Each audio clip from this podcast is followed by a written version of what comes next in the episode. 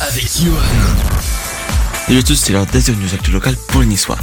Pour commencer cette, actualité, sachez qu'un nouveau parc vient d'ouvrir à Nice-Est à la place d'un terrain vague à Saint-Jean-d'Angély. De quoi ravir tous les riverains ainsi que les Niçois qui souhaitent de la verdure pour passer leur week-end. Dans la suite de l'actualité, sachez que maintenant, si vous vous garez sur une piste cyclable à Nice, vous serez verbalisé. Donc attention, cela peut coûter très cher. Euh, sachez que côté météo, eh bien, une semaine assez pluvieuse comme ce week-end vient de vous attendre.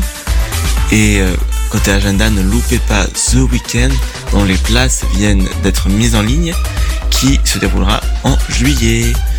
C'était Azure News, on se bientôt pour d'autres actus. Azure News avec.